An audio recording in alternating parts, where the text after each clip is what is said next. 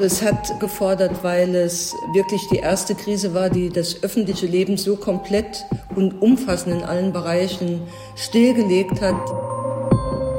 Es gibt ja jetzt kein vergleichbares Ereignis, ja, dieses pandemische und das Betroffenheit von allen. Man nimmt es wirklich mit ins Bett, in die Träume, man wacht damit auf wie trotzdem nochmal die Situation mich neu fordert und ich gerade erlebe, was alles auf einen hereinbricht, ähm, dann ist das schon eine, eine ganz besondere Situation und ich glaube, Ausnahmezustand trifft es. Vor vier Monaten wurde in Deutschland zum ersten Mal das Coronavirus bei einem Patienten nachgewiesen. Seitdem hat das Virus unseren Alltag verändert. Was man dagegen unternehmen kann, dazu gibt es viele Meinungen. Aber entscheiden muss am Ende die Politik.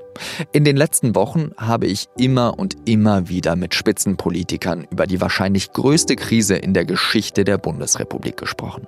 Ich habe sie gefragt, wie sie zu ihren Entscheidungen kommen, was sie bewegt und wie die Krise sie auch verändert. Ich bin Jean-Marie Magro. Audioredakteur bei der Süddeutschen Zeitung. Und ich freue mich, dass Sie mir zuhören bei dieser Spezialausgabe des SZ Nachrichten Podcasts auf den Punkt. In drei Folgen blicken wir in einer Chronik der Corona-Krise auf die vergangenen Monate zurück. Meine sehr verehrten Damen und Herren, liebe Mitbürger und Mitbürger, leider müssen wir uns heute schon wieder an Sie wenden. Corona hat unser Land fest im Griff. So beginnt Markus Söder seine Pressekonferenz am 20. März. Es ist ein warmer Freitag im Frühling, eigentlich ein Tag zum Draußensein. Aber Söder verkündet an diesem Tag die Ausgangsbeschränkungen in Bayern. Von nun an gilt, man darf nur noch in besonderen Fällen sein Zuhause verlassen. Und das nur alleine oder mit Menschen aus dem gleichen Haushalt. Es sind die schärfsten Freiheitsbeschränkungen seit Gründung der Bundesrepublik. An diesem Freitag beschließe ich, etwas zu versuchen, nämlich in den nächsten Wochen immer wieder mit Spitzenpolitikerinnen und Spitzenpolitikern darüber zu sprechen, wie sie diese Zeit erleben. Das alles durch die Ausgangsbeschränkungen bedingt am Telefon. Und die erste Person, die ich anfrage, ist Lars Klingbeil. Willkommen bei WebEx. Sie treten nun der Konferenz bei. Bitte warten Sie. Moin, hier ist Lars Klingbeil. Klingbeil ist nach der Bundestagswahl 2017 zum Generalsekretär der Sozialdemokratischen Partei Deutschlands gewählt worden. Er ist bekannt als jemand, der gerne mit neuen Formaten experimentiert. In Instagram Live-Videos redet er gerne mal mit Kevin Kühnert und Klaas Häufer Umlauf. Und ein weiterer Vorteil, wir hatten schon einmal ein Interview für diesen Podcast geführt. Ziemlich schnell sagt er zu und nur drei Tage später führen wir unser erstes Gespräch. Aufnahme läuft. Herr Klingbeil, Wann haben Sie denn begriffen, das wird schlimm? Hm, das ist eine Sache, die ich mich in der Tat in den letzten Tagen gefragt habe. Also ich habe da auch mit Menschen aus meinem privaten Umfeld drüber geredet. Man hat ja das aus China gehört, ne? dass dieses Virus sich in China verbreitet. Man hat mitbekommen, welche Maßnahmen die chinesische Regierung auch ergriffen hat. Und da wusste man ja schon, das hat echt eine Tragweite, das hat eine Konsequenz. Und ich glaube, so richtig bewusst geworden auch, dass das Folgen für Deutschland hat, war es dann aber erst, als wir den ersten Fall in Deutschland hatten und ich gesagt habe, okay, da sieht man, wie global die Welt ist, wie vernetzt sie ist. Der erste Corona-Fall in Deutschland, das war schon ziemlich früh nämlich am 28. Januar. Und das in der Nähe von München, beim Autozulieferer Webasto. Dort, das wird später bekannt, infizieren sich insgesamt 16 Mitarbeiter. Eine chinesische Kollegin, die zu Besuch war, hatte das Virus mit eingeschleppt und auf dem Rückflug bemerkt, dass sie sich infiziert hatte. Weil sie rechtzeitig Bescheid gab, konnten die Infizierten isoliert und in Quarantäne gebracht werden. Die betroffenen Personen werden in ihrem privaten Umfeld gemieden. Keiner will sich anstecken. Aber man kann trotzdem von Glück im Unglück sprechen. Denn wegen dieser Fälle ist Deutschland vorgewarnt und kann sich auf den späteren Ausbruch einer Corona-Epidemie vorbereiten. Hier kommt der zweite Politiker ins Spiel, mit dem ich die letzten Wochen immer wieder gesprochen habe. Sein Name Florian Herrmann. CSU-Politiker, Chef der Bayerischen Staatskanzlei und enger Vertrauter des Ministerpräsidenten Markus Söder. Kann man im Nachhinein sagen, dass, ähm, also so komisch es klingt, dieser Fall von Webasto fast schon ein Geschenk war, weil man eben da schon sehr früh dann eben sich darauf einstellen konnte? Also vielleicht ähm, ein naher Geschenk, ja. Aber Geschenk würde ich jetzt nicht sagen, aber es stimmt, wir haben relativ frühzeitig die Chance gehabt, die Eigenschaften, die Wirkungsweise und so des Virus äh, wissenschaftlich zu erarbeiten. Die schweren Webasto-Fälle werden in den kommenden Wochen im Klinikum München-Schwabing alle behandelt. Deutschland hat noch einmal Glück gehabt, denn während es hier im Februar kaum Fälle gibt, nehmen sie in Spanien und vor allem Italien immer weiter zu. Dazu kommt, dass Deutschland viel mehr testet und viel mehr Intensivbetten als alle anderen europäischen Länder hat. Und trotzdem entschließt sich Ende Februar Gesundheitsminister Jens Spahn dazu, mit dieser Botschaft vor die Presse zu treten. Wir befinden uns am Beginn einer Corona-Epidemie in Deutschland. Die neuen Fälle in Nordrhein-Westfalen und Baden-Württemberg sind dafür ein weiteres Zeichen. Kurz danach rufen Bund und Länder Krisenstäbe ein. Florian Herrmann ist der Leiter des bayerischen Krisenstabs. Noch immer gibt es zu dieser Zeit sehr wenige Fälle in Deutschland. Aber das Problem der exponentiellen Entwicklung ist ja, dass das nicht jeden Tag eins mehr ist, sondern immer im Quadrat mehr wird. Und die Vorstellung fehlt manchen Leuten, dass das dann wie ein Brett nach zwei, drei Tagen auf einmal äh, monströs vor einem steht. Verlangsamen. Das ist das Stichwort der Stunde. In den sozialen Medien trendet der Hashtag Flatten the Curve, die Kurve der Infektionen flach halten. Man muss mit allen Mitteln verhindern, dass das Gesundheitssystem unter der Last von vielen neuen Corona-Fällen zusammenbricht. So wie in Italien, wo nach Medienberichten Ärzte darüber entscheiden müssen, wer ein Beatmungsgerät bekommt und wer nicht. Oder wie im Elsass in Frankreich, wo Menschen, die über 80 Jahre alt sind, nicht mehr beatmet werden, sondern nur noch palliativ behandelt werden.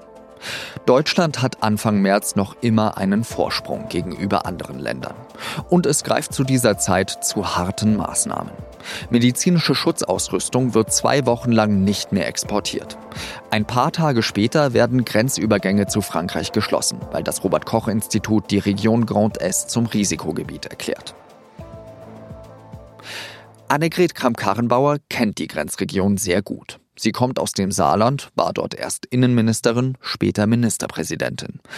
Die noch amtierende CDU-Vorsitzende macht sich zum Zeitpunkt unseres ersten Gesprächs Sorgen über die Entwicklungen an der Grenze. Und insofern war das in der Tat, zumindest jetzt zu Beginn der Krise, vor allen Dingen die Stunden der einzelnen Mitgliedstaaten und nicht die Stunde der Europäischen Gemeinschaft als Ganzes. Ist das eine Feuerprobe für Europa, diese Corona-Krise? Also ist ist aus meiner Sicht eine Feuerprobe. Es ist auch eine weitere Belastungsprobe. Ich glaube, dass man erste, sagen wir mal, ernsthafte Haarrisse gesehen hat bei der Wirtschafts- und Finanzkrise, insbesondere zwischen Nord und Süd. Bei der Flüchtlingskrise dann weitere Vertiefungen dieser Risse hinzugekommen sind, dann eher zwischen Ost und West. Und auch jetzt äh, wieder diese Vertiefungen hinzugekommen sind. Kramp-Karrenbauer formuliert sonst sehr vorsichtig. Für ihre Verhältnisse ist das ein starkes Statement. Und auch ihre Vorgängerin als CDU-Vorsitzende, die Kanzlerin Angela Merkel, greift dieser Tage im März zu ungewöhnlichen Mitteln. Zum ersten Mal in ihrer fast 15 Jahre dauernden Amtszeit entscheidet sich die Kanzlerin zu einer außerplanmäßigen Fernsehansprache an das Volk. Es ist ernst. Nehmen Sie es auch ernst. Seit der deutschen Einheit Nein, seit dem Zweiten Weltkrieg gab es keine Herausforderung an unser Land mehr, bei der es so sehr auf unser gemeinsames, solidarisches Handeln ankommt. Weder zur Finanzkrise noch zur Eurokrise oder der sogenannten Flüchtlingskrise machte Merkel so eine Ansprache. Das zeigt, wie ernst es ihr damit ist. Sie appelliert inständig daran, dass die Menschen Kontakte vermeiden sollten, unnötiges Rausgehen und Versammlungen lassen sollten. Und sie wird dabei ungewöhnlich persönlich. Für jemanden wie mich, für die Reise- und Bewegungsfreiheit ein schwer erkämpftes Recht waren, sind solche Einschränkungen nur in der absoluten Notwendigkeit zu rechtfertigen.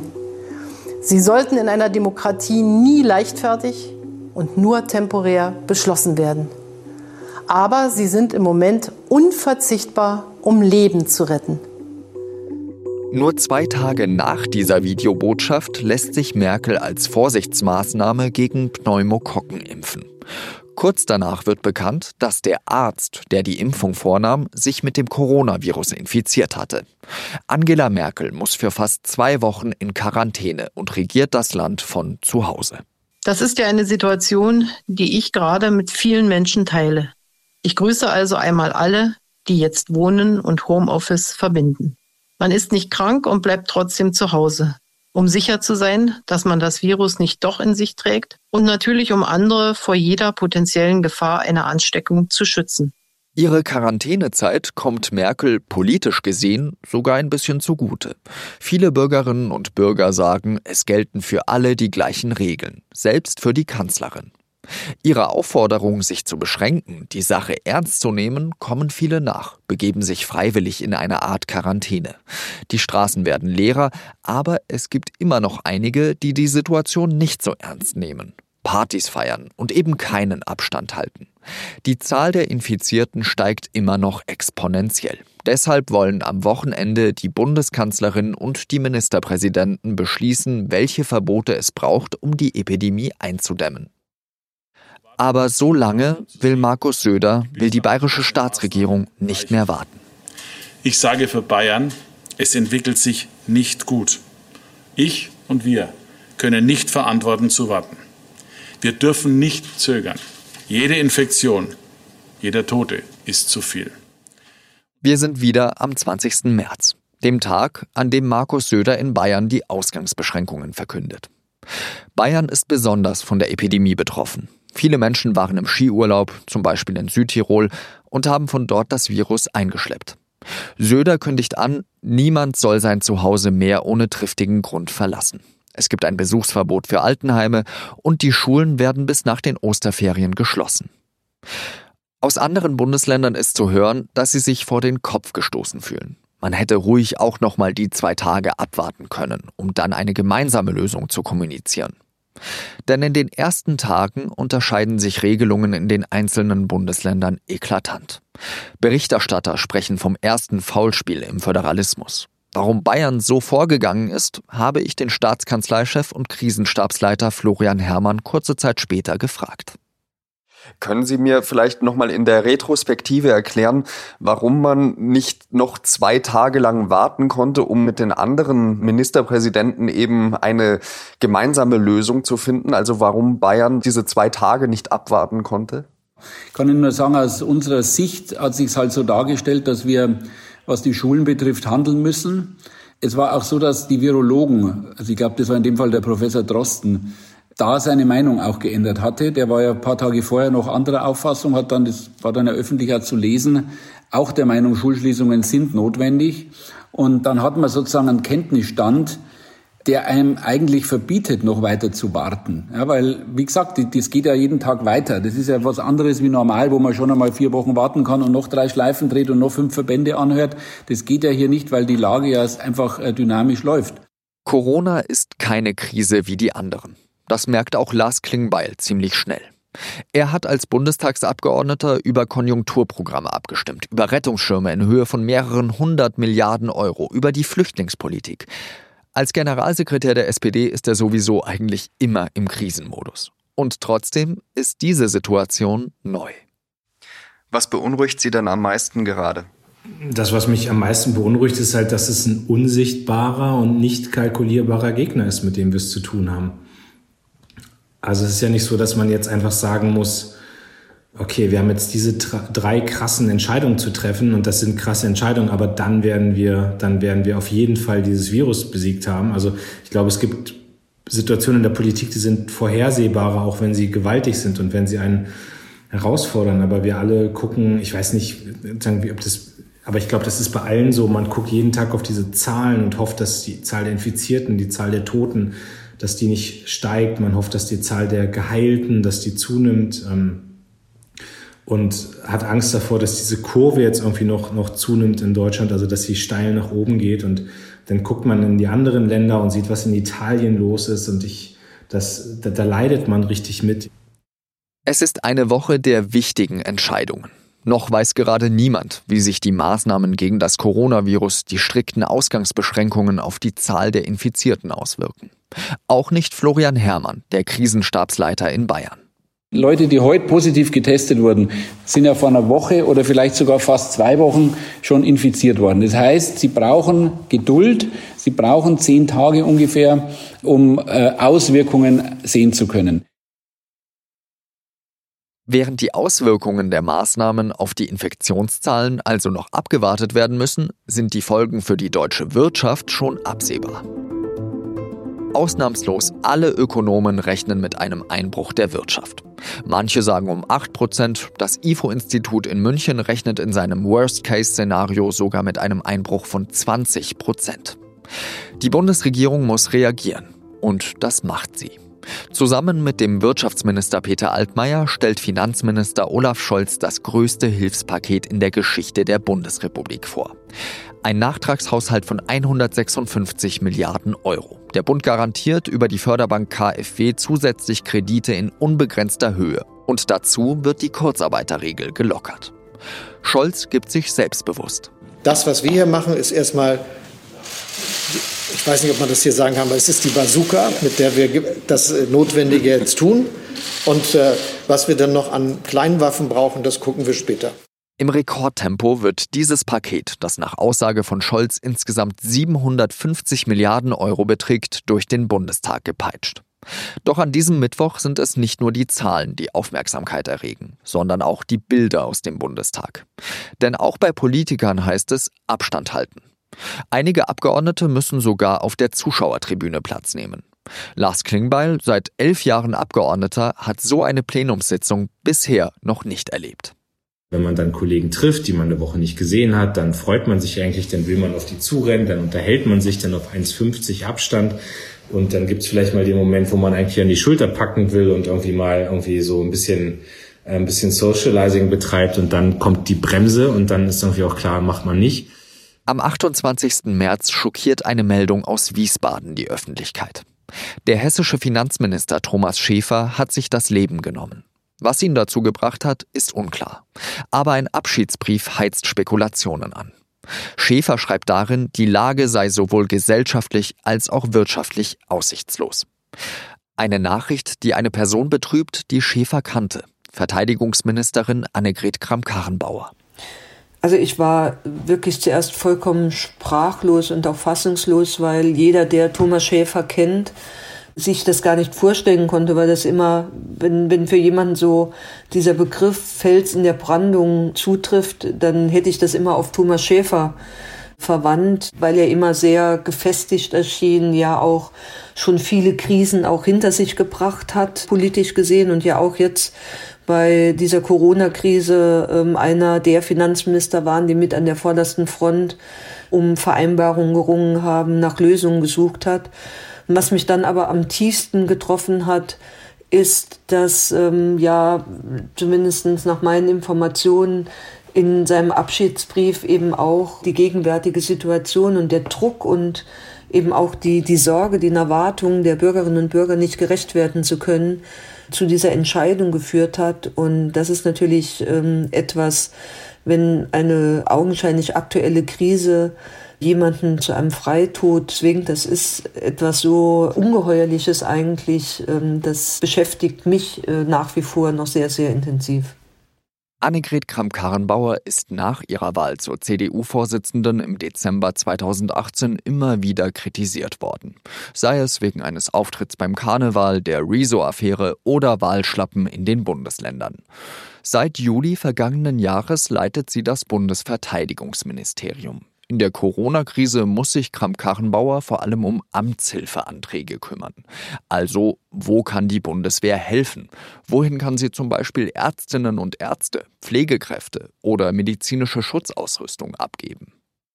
Wie kommen Sie denn klar mit dieser Situation, also Sie persönlich?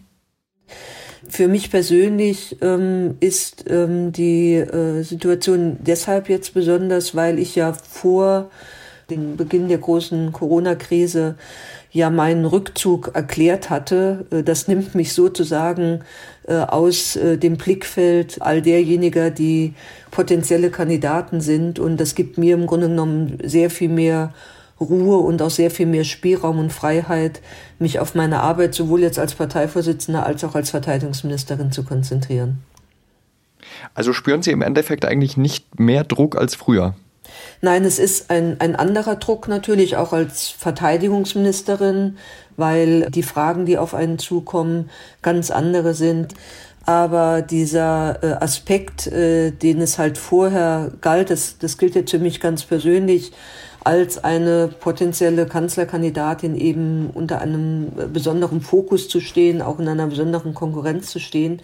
Dieser Aspekt ist jetzt durch meine Entscheidung einfach weg und ich empfinde das im Moment als etwas Positives, weil es äh, mir wirklich die Chance gibt, mit voller Konzentration die Aufgaben, die ich jetzt habe, wirklich wahrnehmen zu können. Anfang April ist die Epidemie in Deutschland an ihrem bisherigen Höhepunkt angelangt.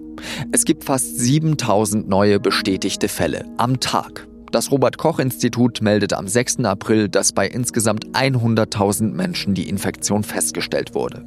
Und das, obwohl die strengen Ausgangsbeschränkungen da schon seit mehr als zwei Wochen gelten. Marlo Dreyer ist die vierte Person, mit der ich für diese Serie gesprochen habe. Seit 2013 ist sie Ministerpräsidentin in Rheinland-Pfalz. Und damit ist die SPD-Politikerin eine derjenigen, die die harten Maßnahmen mit zu verantworten haben. Denn in Deutschland liegt die Kompetenz für den Gesundheitsschutz bei den Bundesländern. Ich grüße Sie. Ich freue mich, äh, Sie zu hören, Ihre Stimme zu hören. Ich hoffe, Ihnen geht's gut. Ja, mir persönlich geht's gut, trotz Krise. Und ich muss sagen, ich bin auch froh, wenn man irgendwann mal wieder Menschen treffen darf und nicht nur telefonieren. So praktisch es ist, aber es ist irgendwie auch ätzend. Auch wenn es zu dieser Zeit so viele Neuinfektionen gibt, macht eine Zahl Hoffnung. Die Verdopplungszeit, also die Zeitspanne, in der sich die Zahl der Infizierten verdoppelt, verlangsamt sich. War sie noch Ende März bei vier bis sechs Tagen, sind es jetzt zehn Tage. Für Manu Dreyer hat das auch mit dem Föderalismus zu tun. Der hat zwar zu einem Flickenteppich geführt, aber so kann zumindest jeder auf die unterschiedlichen Situationen vor Ort eingehen. Wir haben bundesweit wirklich die Kapazitäten dermaßen vervielfacht und unsere Krankenhäuser sind so gut aufgestellt. Das ist ein beeindruckendes Beispiel dafür, dass Föderalismus wirklich eine gute Sache ist. Also nicht auszudenken, wenn der Bundesgesundheitsminister darüber reden müsste, wie die Krankenhäuser in der Eifel mit dem äh, Oberzentrum zusammen koordinieren, damit am Ende die ganze Versorgung funktioniert. Dreier und viele andere Ministerpräsidenten in Deutschland sowie die Bundesregierung sind gerade sehr beliebt. Die strengen Maßnahmen werden von der ganz überwältigenden Mehrheit der Bevölkerung befürwortet. Und die meisten Deutschen finden, die Politik mache einen guten Job. In Bayern sogar einen sehr, sehr guten. Laut einer Umfrage sind 94 Prozent der Bayern zufrieden mit dem Ministerpräsidenten Markus Söder. Ein guter Zeitpunkt für eine kurze Verschnaufpause, sofern das während Corona überhaupt möglich ist. Ostern steht an.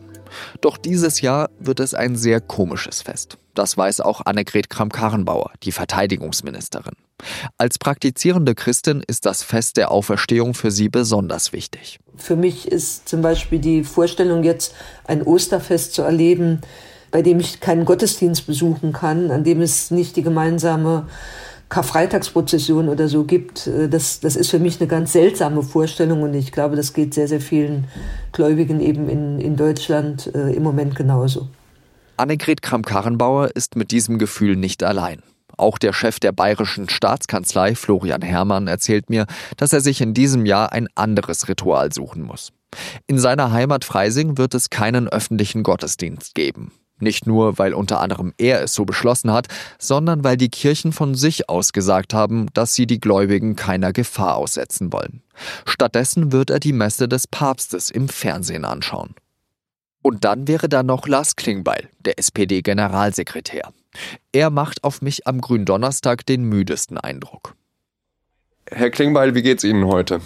Ich will überhaupt nicht jammern oder sowas, weil ich wirklich weiß, es gibt Leute, die, die ackern gerade noch viel, viel krasser. Aber die letzten Wochen waren schon echt intensiv und ich bin sehr müde, bin kaputt. Ähm, und äh, da merkt man irgendwie so, dass es dann gut ist, wenn man irgendwie jetzt mal ein paar Tage hat, wo man irgendwie, wo man nichts machen muss und machen kann, was man will. Also auch nicht alles machen kann natürlich, aber wo man einfach mal vielleicht eine Stunde länger schläft und in Ruhe frühstückt und dann irgendwie Sport macht und irgendwie abschaltet und so. Das, das ist schon gut.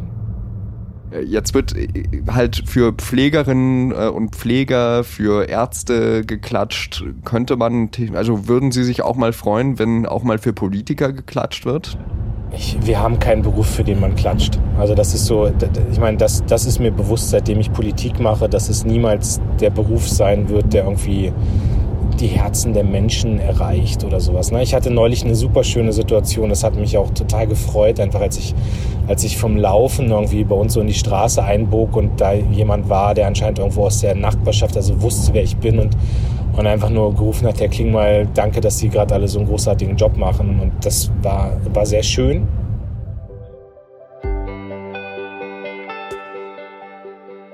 Und darum geht es in der nächsten Folge. Die Corona-Epidemie wird in Deutschland immer beherrschbarer.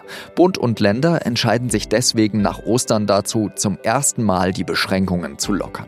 Aber was ist das richtige Maß? Es startet ein Wettbewerb zwischen den Bundesländern, den sogar die Kanzlerin anmaßend findet. Und in Deutschland wird ganz grundsätzlich darüber debattiert, haben sich alle anderen Grundrechte dem Schutz des Lebens unterzuordnen?